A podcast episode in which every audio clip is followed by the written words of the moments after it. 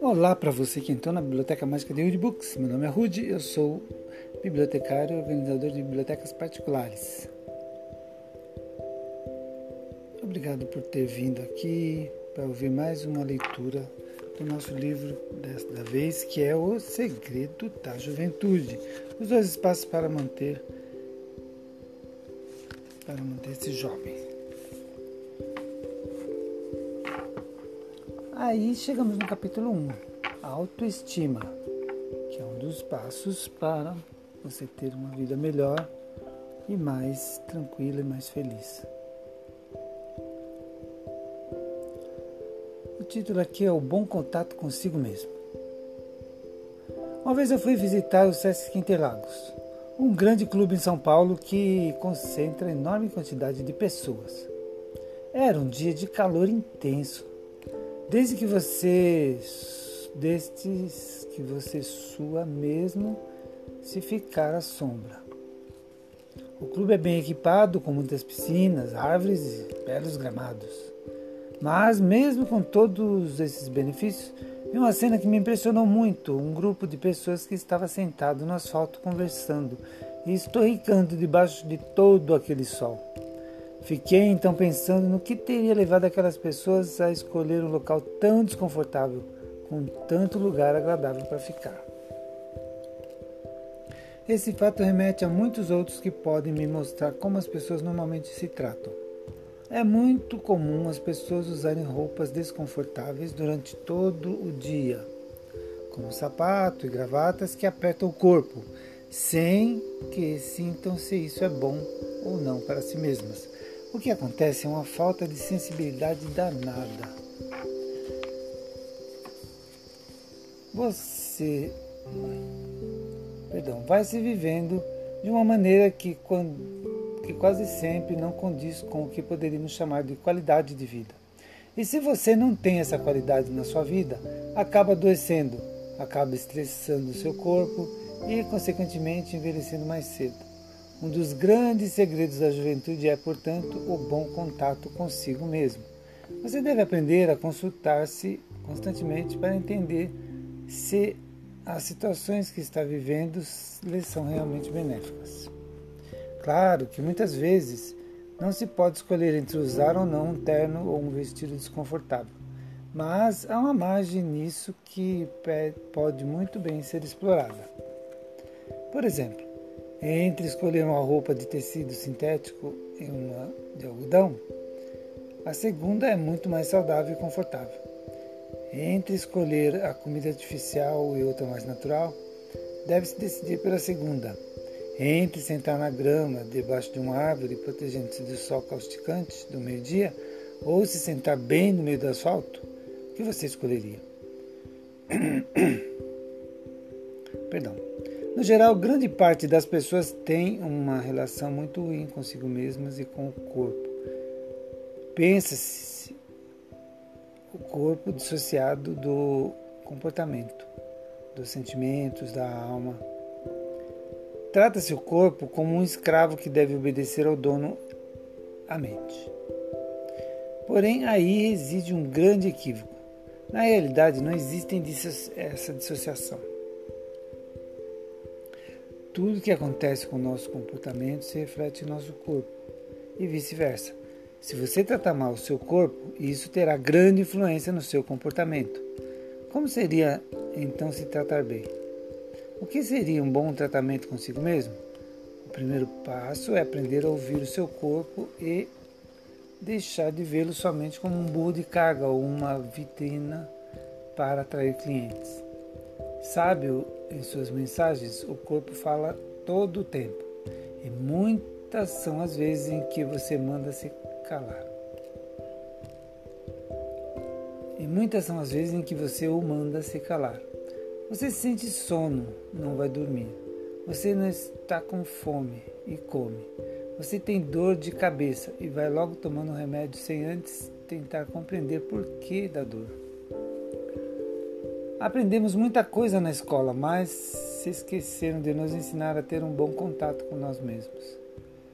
Desde que nascemos, temos sido tratados como muito, com muita insensibilidade, e a consequência disso é que acabamos nos distanciando do que é bom para nós mesmos. Desaprendemos algo que deveria ser natural, e quando nos tratamos mal, envelhecemos mais rapidamente. O caminho de volta está em você ressensibilizar você se ressensibilizar. Só que para isso há que mudar alguns hábitos. Se você come em demasia, se fuma, se dorme, se não dorme o suficiente, se trabalha no que não gosta, se está num casamento que não lhe serve, é bem provável que esteja embotando a sua sensibilidade em favor da vida que está levando. E esse jeito de viver vai lhe deixando marcas pesadas no corpo. Voltar a ter um bom contato consigo mesmo é um processo a ser iniciado por quem está conscientemente. Perdão. Voltar a ter um bom contato consigo mesmo é um processo a ser iniciado por quem está consciente de que quer uma vida melhor. Mas, além da consciência, é preciso que haja comprometimento em mudar e muita garra para levar adiante as transformações. Vai valer a pena. Com mais sensibilidade, você terá uma vida muito melhor e, consequentemente, retardará o seu envelhecimento. Num bom contato consigo mesmo, você não se permite viver situações que lhe façam mal. Passa, portanto, a escolher melhor o seu estilo de vida.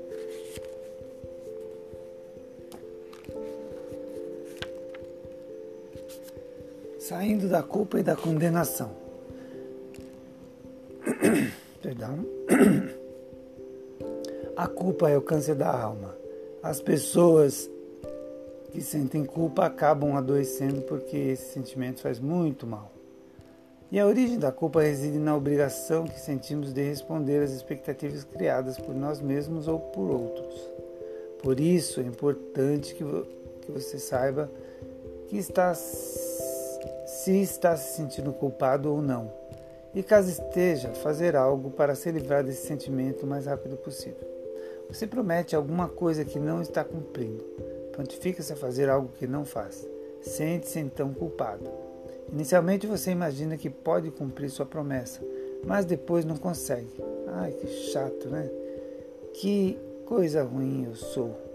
Eu não presto, sou uma porcaria. E eu lhe pergunto: por que prometeu? E se prometeu, por que não cumpriu? Você fuma e sabe que o cigarro lhe faz muito mal. Vê a propaganda na TV dizendo que o cigarro dá câncer, mas faz de conta que não é com você. Faz de conta. No fundo, sabe que deve parar de fumar, mas não para. Seu desejo é maior que a sua consciência. Daí se sente culpado por fumar. Sente-se pequena porque não consegue parar. Isso o estressa e o envelhece. Às vezes você está fazendo algo fora da lei ou dos padrões sociais permitidos e sabe que qualquer momento pode haver uma cobrança nesse sentido. Por isso, nunca relaxa totalmente. Sente-se devendo algo à sociedade e isso o tensiona. Você pode estar fazendo mal a si mesmo, tratando-se mal, ferindo-se de alguma forma, consciente ou inconscientemente. Só que quando sabe que está fazendo algo mal para si mesmo, vem a culpa. Você marca um encontro com alguma pessoa e falta, ou se atrasa, precisa dar alguma desculpa. Às vezes precisa mentir, sente-se mal por isso. Tem gente que é craque em deixar os outros esperando. Marca um encontro, marca uma reunião, deixa todo mundo lá, desperdiçando o próprio tempo, tentando adivinhar o que teria acontecido. Outros sabem que há algo a ser feito, mas então, mas estão diariamente adiantando, adiando, perdão, a tarefa. Outros sabem que há algo a ser feito, mas estão diariamente adiando a tarefa. Resultado: precisam sempre dar alguma desculpa e às vezes até mentir. Eu diria que esse não é um jeito inteligente de viver. Você acaba gastando muita energia, sua e dos outros, nesse processo de não cumprir o combinado mas como sair da culpa? Primeiro passo é conhecer melhor as suas possibilidades e saber também se pode ou não comprometer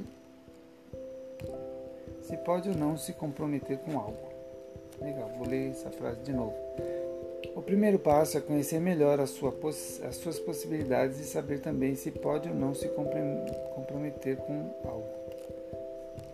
Se para você é mais importante ficar galinhando do que casar, assuma isso. Diga alto e claro para si mesmo que quer ficar solteiro. Seja autêntico. Se não tem certeza de se pode ou não chegar na hora certa, marque seu encontro para um pouco mais tarde. Aprenda a expressar exatamente aquilo que você quer. Não fique fazendo média dizendo coisas só para agradar, só para conquistar e depois não cumprir. Eu sei que é difícil ser autêntico. Afinal, toda a formação que tivemos nos levou a não expressar nossas verdades. Às vezes você fica com medo de magoar o outro. Às vezes lhe falta coragem para dizer quem realmente é o que pensa e sente. Mas aí a vida artificial, feita só da imagem,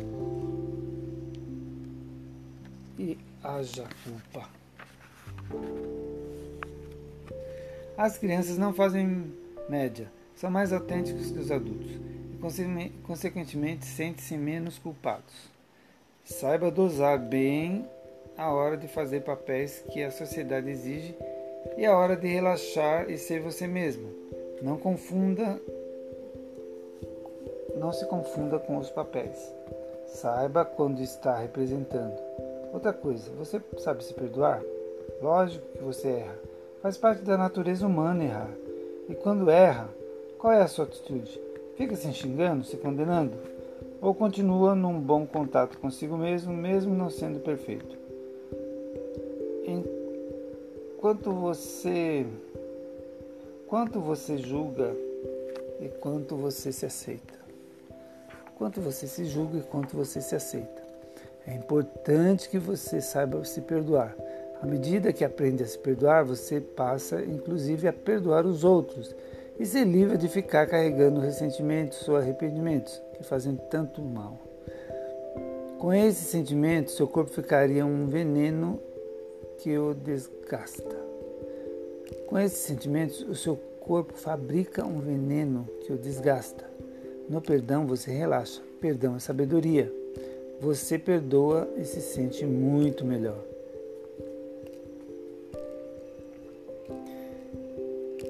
A culpa da culpa à realização.